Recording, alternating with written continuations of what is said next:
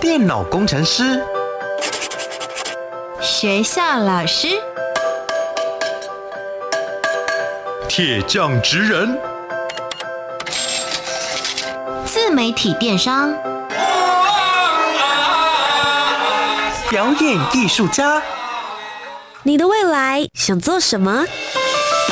三百六十五行职场技能，职人带你一窥职场内幕。开箱职人吧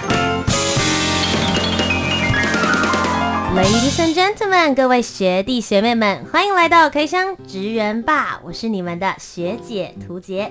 今天节目当中呢，要为大家开箱的这一个职业，我自己小时候很怕。然后现在长到三十几岁之后，终于突破我人生自己的心房，开始接触到跟这个职业有一点点相关的事物了。先来欢迎一下今天要跟大家一起分享的崔崔学长。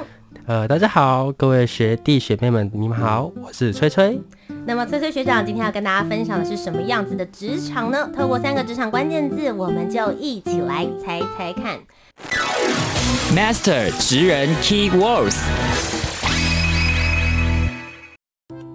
首先，第一个职场关键字是，呃，让人觉得阳光的。哪方面会让人联想到阳光这件事？呃，我个人觉得很多人在衣着方面会觉得很阳光，然后加上他的特质吧，工作内容特质让人家觉得很阳光。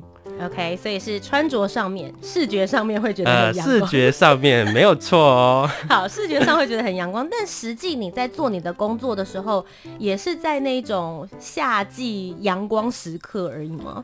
当然，冬季也会有啦。嗯，对。然后，可是夏季的时候，其实大家会比较容易看得到，而且夏季的人手一定会比较多一点。OK，所以你们的工作是有淡季跟旺季的。对，有淡季跟旺季。那明显的话，旺季就是在比较热一点点，然后比较夏天时刻的感觉。是。接下来第二个职场关键字是水中蛟龙。水中蛟龙，其实这个提示听起来蛮明显的了。呃，对，是指你做的行为。呃，对，我做的行为。是在水里面，相信相信做这个职业，大家都是水中蛟龙啦。哦、oh,，OK，所以这个算是进入这个职业的门槛之一。对，它是门槛之一，变成是你必须要拥有当水中蛟龙的技能，你才能够来担任这个职业。呃，没有错。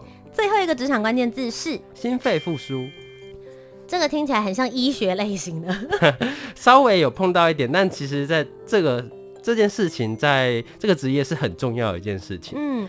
因为其实心肺复苏跟刚刚讲的很阳光两件事，有时候很难叠在一起，哎，就是不要让人家那么容易猜到嘛。好的，结合了三个以上，今天第一个是让人觉得阳光，第二个水中蛟龙，最后一个就是心肺复苏，你猜到了吗？崔崔学长为大家公布你做的职业是，那我这边是一名救生员。是的，今天要为大家来开箱的就是救生员这个职业。不晓得大家梦想有没有想过要当这个职业呢？我自己小时候对于救生员的印象就是，呃，muscle 很大，感觉每一个都很健美，然后好像都有涂油的那种 feel。然后大家去那个海滩的时候，就会看到他高高在上的看着我们。有救生员的地方，就觉得是可以安全玩水的位置。呃，对，没错，因为我们的工作就是照顾大家在水水边玩水的时候的安全。啊，涂油部分可能我在想，应该是流汗吧。流汗。流汗 流汗，所以有一点点小小的反光，呃、对对对对对。好的，嗯，那么今天呢，就透过我们的职业专访，就一起来听听到底救生员是一个什么样的职业，又要做哪些的工作内容呢？首先，一开始先来问一下崔崔学长，你自己本身一开始为什么会接触到救生员这个职业？呃，救生员这个职业，其实是因为我从小就跟我爸妈去游泳池啦，所以我从小就会游泳。嗯啊，看到救生员这个职业，其实他们在岸边，我觉得他们是一个蛮帅的职业。有时候在岸上的救生椅上看着你的时候，你都会觉得他很有威严感。嗯，对，所以那时候就给自己一个目标，想说啊，我既然都会游泳了，那给自己一个目标，希望以后也能考上救生员。哦，所以你是很小的时候就立定志向，觉得他可以是目标之一。呃，对，他是给自己一个，嗯，游泳运动的目标吗？呃，如果是有目运动目标，应该是会往选手，但是这个目标是希望自己能、嗯、能有一个门槛吧，能突破一个门槛。我小时候对救生员的第一个印象，我爸爸妈妈以前会带我到新店那边的游泳池，然后我们就去游泳。有一次我们在旁边就是吃卤蛋，然后吃一吃之后，旁边本来救生员还在跟我们聊天，但他眼睛一直都没有在看我们。然后那时候还跟我妈讲说，这个人讲话怎么这么没礼貌？因为从小就被教育说你在跟别人讲话的时候要看着对方的眼睛嘛。嗯嗯嗯。我还跟我妈讲说，他跟我们讲话的时候都不认真。然后就才我吃进那个蛋黄之后，他就突然之间把身上的毛巾。抛掉，然后冲进去，然后就跳进水里面。我心想说，发生什么事？他要干什么？这样，他一下去之后，所有旁边人就突然都就是安静，大家就停在那一边。他就把一个小男孩捞上来了。他说他刚刚在跟我们聊天的时候，发现本来正中央有一个小男生在那边游泳，突然他就不见了。他在水面上都看不到他。然后他看了右边，看了左边，因为他是比较高的位置，所以可以直接看到水里面的一些状态。他发现他没有浮起来，他就立刻冲下去救他。我那时候就觉得天哪，救生员是神呢，就是真的有好好的在做好他的工作，这件事情是能够把一个生命继续往他延续下去。所以对我来说，我那时候就觉得救生员是一个好厉害，然后是在维持大家在玩乐的过程之中能够非常非常安心的。所以你自己那个时候就想说，好，你要成为一个救生员，很会游泳跟成为一个救生员，这中间有一些差距。你中间做了一些什么样子的努力才变成救生员的？呃，那个时候是因为学校刚好有做合作了。嗯，那如果你想要成为一名救生员的话，你必须要有体育署认证的救生员证照。那如果你想要考证的话，可以去他们有合作的协会去做考试的搜寻。嗯，好，所以最主要的话，考试内容会是什么呢？需要上多久的课程啊？呃，课程的话大概是两个礼拜到一个月。嗯，里面内容包括的话，像是两百公尺的救生姿势。这是基本要考的。那救生师是包括什么？就是前抬头节、抬头蛙，呃，基本仰泳跟侧泳。嗯，然后还有踩水，踩水的话就有点像是在水中踩脚踏车的感觉。哦，对。那最主要它的目的是需要我在可以一直浮在水面上吗？对，因为你要浮在水面上，你才看得到你想要救的溺者的位置在哪里。嗯，对。如果你是一般的游泳方式的话，你是可能会游偏的。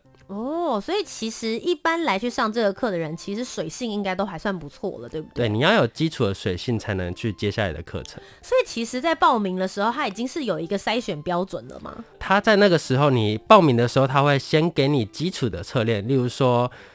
蝶泳跟蛙泳各一百公尺的训练哦，对，他要在时限内游玩。那如果你有 OK 的话，你才可以继续接下来的训练。天啊，感觉很像是训练游泳选手哎，你还需要去管你自己的秒数能不能在时间内完成哦。因 为如果你太慢的话，可能就来不及救人。对，这样讲好像蛮合理。所以你不只是要会游泳，然后你游的也又还不错，这算是第一个要进去上这个班之前你必须要拥有的技能了。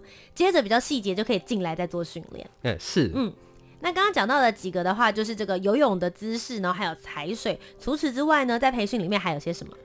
然后救援能力方面的话，它有一个蛮特别的，是二十五公尺拖带假人。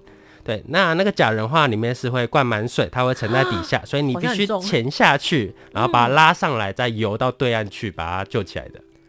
天哪，这个感觉应该蛮难训练的吧？呃，它其实真的蛮重的啦。嗯，然后有些小女生可能会比较没有力气拖得动它，所以会有。像你们在上这样子的训练课程的时候，男女比例，女生多吗？其实我觉得一半一半呢，因为喜欢游泳的女生也是蛮多，她并没有看性别。嗯。所以你那个时候觉得，哎、欸，在拖带假人这一块的话，是稍微比较困难一些些的。是。好，还有些什么呢？还有二十公尺的潜泳。嗯。呃、欸，那潜泳的话，其实就没有什么特别的，它就是看你憋气有没有办法憋到二十公尺。哦，就一口气之内要做完，感觉很像自由潜水的 前前面的部分先练习的感觉。对对对，因为这个这部分的话跟前面拖带假人有点关系啦，嗯，因为你要在底下，你要想办法把人家拉上来。哦，因为有的时候游泳池或者是在海边水比较深，你必须要到他所就是沉下去的那个位置把它捞上来。是，所以自己的气量要很够。那接下来的话，应该就是急救能力方面。嗯，那我们基础的就是心肺复苏嘛。那还有现在比较地方都有的就是 AED。嗯，啊，AED 的话就是那个心脏去颤器。嗯，对，然后还有常备版的救援。嗯，常备版的救援。对，它有点像是外面就是呃外面的那个。那叫什么担架？可是它是在水中可以做使用的，它是会浮在水面上。因为如果今天你的逆者可能颈部有哪里有受伤的话，它是可以直接从水面上去把它担起来的，是，然后也不会伤到他的颈部或是腰之类的地方。嗯哼，所以以上这些全部的相关课程跟训练全部完成之后，你们会进行考试？呃，是。那考试也是在同一个训练的地方进行吗？呃，不一定，有时候可能会去其他的游泳池，不过基本上应该会在训练的游泳池做考试才对。嗯，所以崔崔学长，你那时候考到你的证照之后，你马上就开始职业了吗？马上就开始找到某一个场地场合，然后就开始来做你的救生员？呃，因为那个时候我其实还在上学中了，嗯，那有在学校做一段兼职，然后暑假的时候有去就有去外面打工了，嗯哼，所以就变成是你大学暑假夏天时间的时候能够有一个很正当的工作这样子。呃，是，它其实真的是一个还蛮适合做打工的职业。怎么说？比起外面服务业啦，它虽然是一个比较注重安全性的职业，嗯，但其实在工作方面，我觉得它应该比很多服务业轻松很多。嗯。对，但是他要最重要的就是他要担着人命。对，这点听起来心理负担就还蛮大的。对啊，因为你的专注力要很够。哎、欸，那像其实，在哪一些场域里面是需要救生员的？有分开放水域跟非开放水域啦，就是所谓的海边、嗯，然后接下来是只要有游泳池的地方都是需要救生员、嗯。今天不管你是像什么大楼啊、饭店啊，或者是外面的游泳池啊，这些都是需要。只要你是游泳池，你就需要配。救生员在里面。那像通常救生员的工作时数跟时长，你们是怎么样子被安排的？工作时数时长其实就是八个小时，我们就是正常的上下班时间，八个小时。哦，OK。所以你们中间的时候，比如说吃饭啊、换班，你们大概有没有在说，到底一个水域要有多宽，需要配有一个救生员在现场？呃，它是有一个规定，说你、嗯。泳池多大需要配送多少的救生员了？嗯，才能够确定每一个人在每个角落里面都是有被确实的顾到的。是，你还记得你第一个工作的场合吗？啊、呃，我记得那时候，因为我本身是台南人，我工作的地方在南科，嗯，就是南科的那个加工区里面。通常一名救生员来到了一个全新的工作场合跟场域，你会先做一些什么样子的场地跟环境确认？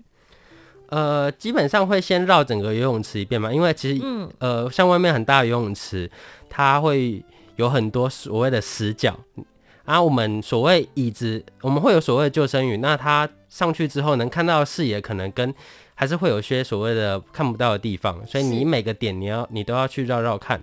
去损损的这样子，对，因为不可能每个人，呃，因为今天我们四个人上班，我们不可能都坐在同一张椅子上，所以我们会分配到不同的地方，嗯，以便于说我们大家都能看到所谓的死角。嗯哼，那像通常你们自己在第一次确认了所有的环境状态，然后也知道自己负责的区域之后，你们其实就是日复一日都来到同一个地方。你们每天上班之前还会有一些什么样子的 SOP 需要来去做检查吗？我们 SOP 的话，基本上就是第一，一定是会巡楼下机房，看有没有发生什么问题。机房也跟你们有关？因为过滤系统啦。当然，如果是重大损失、哦、呃损伤的话，当然还是得要请他们厂商过来。但是你得确保它有在运作中。嗯所以其实你们除了确保在这边游泳的人之外，你们要确认整个游泳池里面的器材是有在正常运作的。呃，没有错。OK，除此之外，除此之外还有最重要的比较像是水质的监测。那、嗯、今天如果水质它里面的药剂量不够的情况下，很容易滋生藻类跟细菌。怎么看得出来？呃，我们是会有用那个它的那个测量仪。OK，对，它是滴进去就可以看颜色出来，有点像我们那个 H 石蕊试纸，对，石蕊试纸没错，就是看那个颜色的反应，就对，对。所以这是你们每天就是上班来的时候第一个人要做的事情。呃，对，然后基本上每一到两个小时都要做一次。这么频繁，我怎么觉得我好像从来没有看到过救生员有在做这件事情？你们都偷偷做？对，我们会在比较没有人的地方做，因为这这东西。人家还是会看，所以我们会尽量不要在那么多人看着你的时候做。好，所以这个算是前置的部分，还有一些我们有遗漏的吗？主要就是加药吧。嗯，对。那我们加药有些地方可能会用机器直接打进去水里面，那也有可能是我们会手动加。嗯哼。对像这样子的，就是药量不足或者药量过多的话，会有一些什么样子的反应？对于这个游泳的客人会不好的吗？呃，第一是藻类会滋生啊，藻类滋生的话，嗯、这锅水很容易就会死掉。那死掉，因为因为它里面 感觉很像是火锅要啵啵咯啵咯的感觉。对，因为它如果里面水细菌太多跟藻类太多的话，这锅水不干净，接下来再加太多。再多的药，它都没办法回到清澈的部分，那就只能把水全部放掉。对，就是再重新再补新的水进去了。我问一个很 stupid 的问题，我每次就看到那个游泳池的水，不论现在是否有在用的时候，水质都是就是都是这么满的状况，觉得他们是不会全部放掉再来一次的，是不是？就像油锅是不会全部把油放掉再重新来。要看每个游泳池的不同，有的是半年，有的是一年，有的甚至更久。它会一次把水放干，然后再重新注一次新水。嗯，不然平时的话，有顾到水质的情况下，就是有药，然后有过滤系统，我们就不会再换水了。哦，了解。因为其实那个水量也蛮惊人的哎。所以你只要一放掉，可能就要两三天到一个礼拜的时间无法做营运。了解，就是中间的话，大家可能就会真的进行里面什么所有的这个游泳池的壁面呐、啊，还有相关的维修跟清洗。好，所以刚刚讲到几个嘛，就是在事前的时候，你们会确认环境，然后确定所有的水质，然后就可以开始让客人进来了。有没有什么让你在就是第一个工作场合里面印象比较深刻的客人或是发生的事件？印象比较深刻的，我们有，这应该是每个救生员的噩梦吧。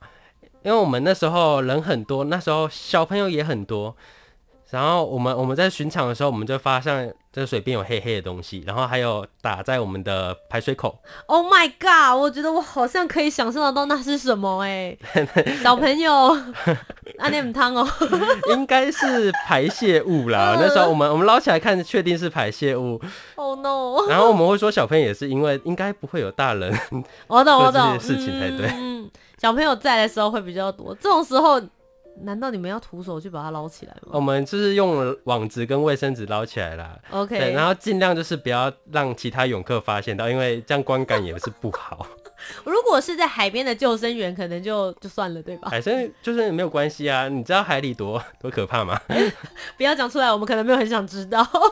好，所以你大部分的话都是在游泳池的场域嘛？诶，想问一下，在游泳池的场域的救生员，跟在海边就是开放水域的救生员，你们的证照有不一样吗？呃，开放水域他要去考开放水域的证照，对，他会有另外额外的课程。OK，那这部分我是没有去做考考试考核的，嗯，因为那个时候其实开放水域会相对更危险一点啦，嗯哼，发生的事件也会比较多，而且你们顾的范围其实如果是开放水域也会比较广一点点，呃，会比较广一点，当然。嗯基本上能游泳的开放水域，它都还是会有围所谓的可以游泳的地区的那个线这样子。那像一般大家对于救生员，通常都会有一些刻板印象，就像我一开始讲的时候，感觉就是身材都应该要很健美。但你后来真正在这个场域工作之后，你觉得当救生员前跟当救生员后，有对你在这个职场上面有些不同的想象吗？我真的当上救生员之后，我之前会觉得他们很酷，有件事情真的很帅，因为。呃，那时候救生员只要看到小朋友做出任何违规动作，他他会有一个随身的东西，就是一个大哨子啊，对，他会直接逼下去，然后就直接骂下去，然后就跟他说跑什么跑啊之类的。所以这个时候就觉得在这边你们就是要好好守我的规则，对不对？对，他是一个很有在那个场地上，你是一个很有威严的角色。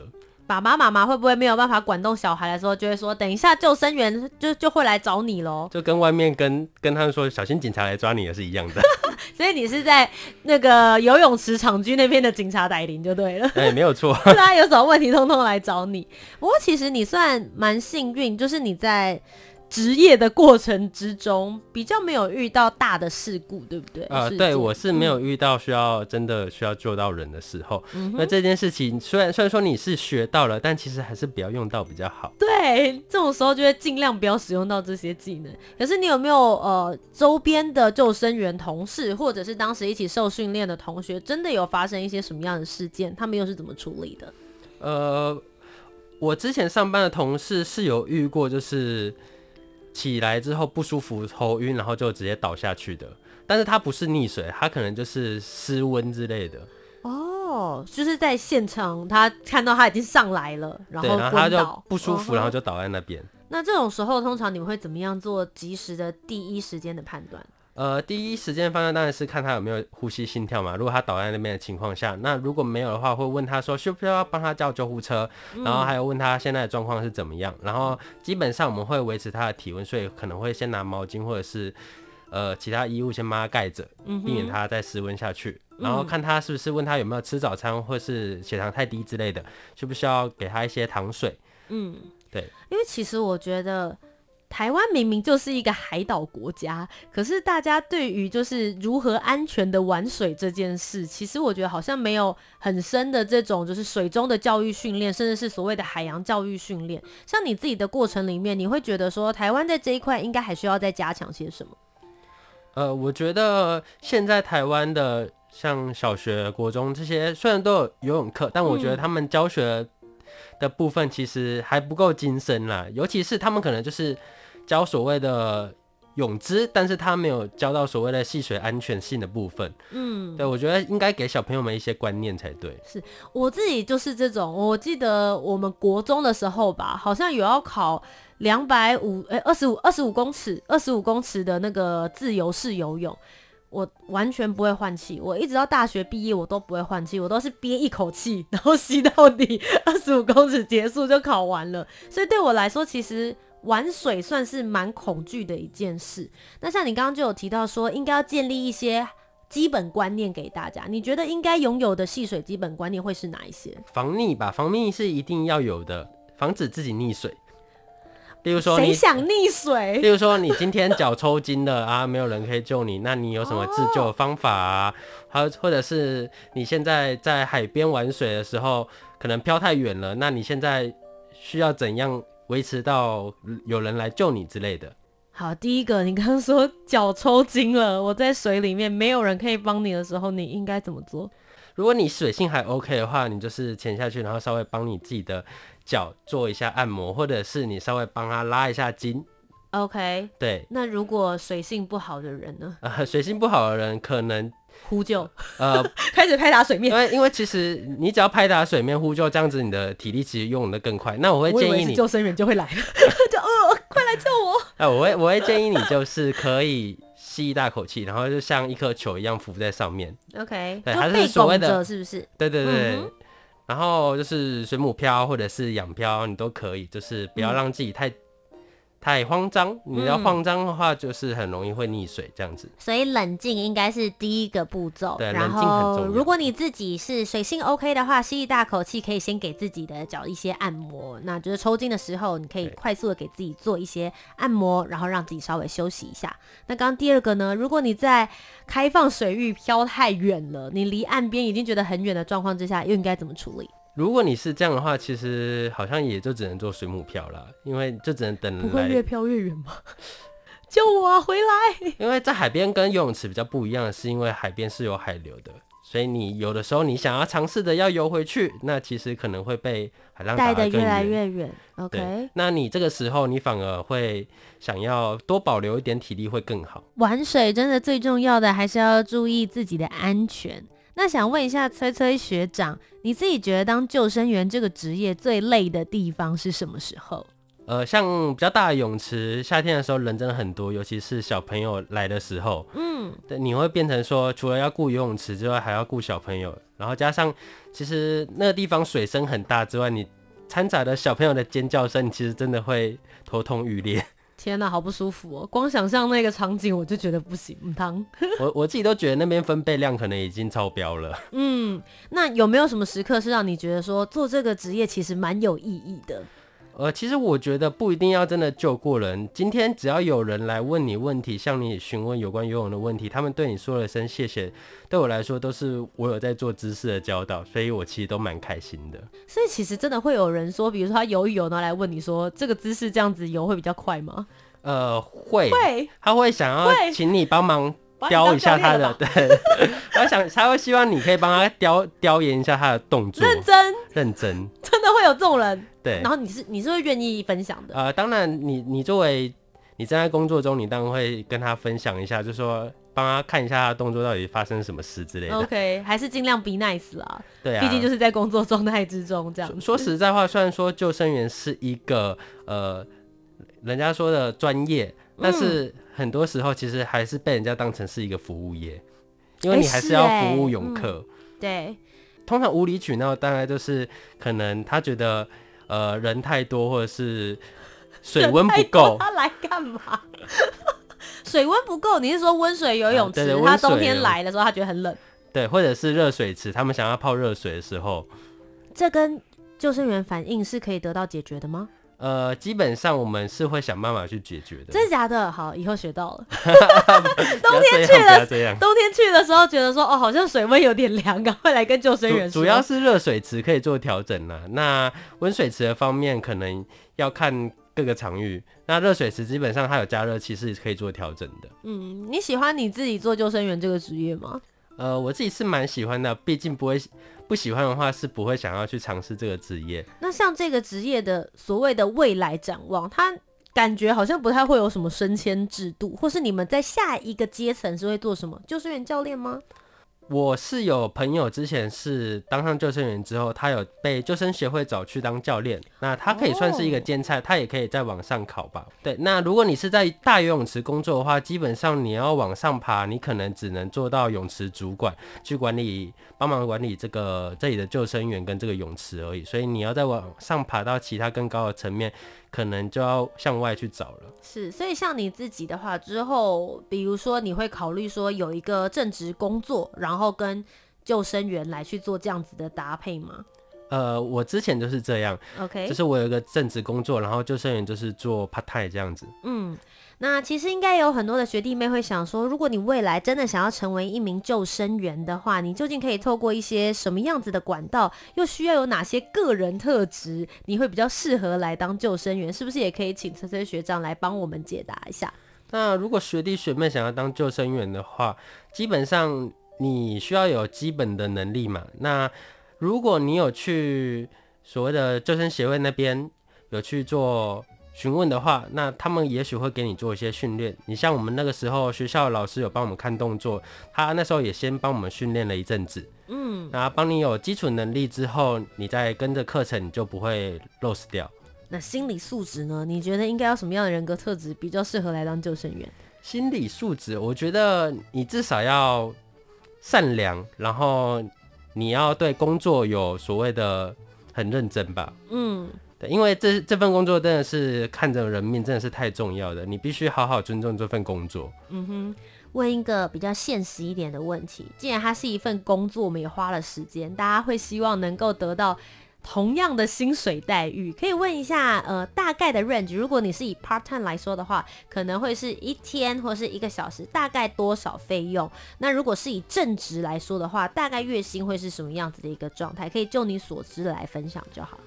Part time 的话，其实要看地点。嗯哼，那基本时薪像现在基本时薪是一百六十八到一百八，我都有听过，甚至到两百、嗯，尤其是旺季的时候，有可能到两百哦。哦，很不错哎。那这样的话，一天八小时下来，其实也只有一千六左右了。呃，是因为我之前也是有被教练开过到两百的 part time。嗯，那如果你是正职的话，应该是二十六 k 到三十 k，我都有听过。那当然这是要看你去哪一家游泳池。或者是你在哪个地方上班这样子，甚至三十 K 以上都有。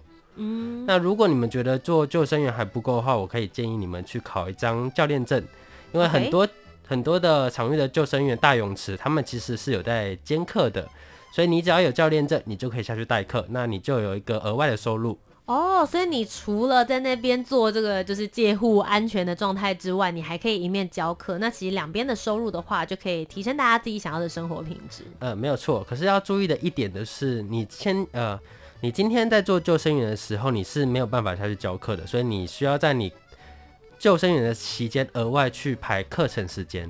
好的，今天非常谢谢崔崔学长来到开箱职人 BAR 当中，为我们开箱了救生员这个职业。如果学弟学妹们还有更多的问题呢，欢迎大家也可以留言告诉我们。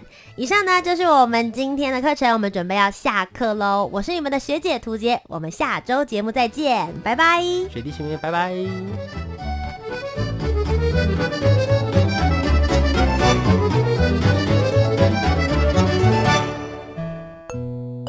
台湾之音，给你最有 feel 的声音。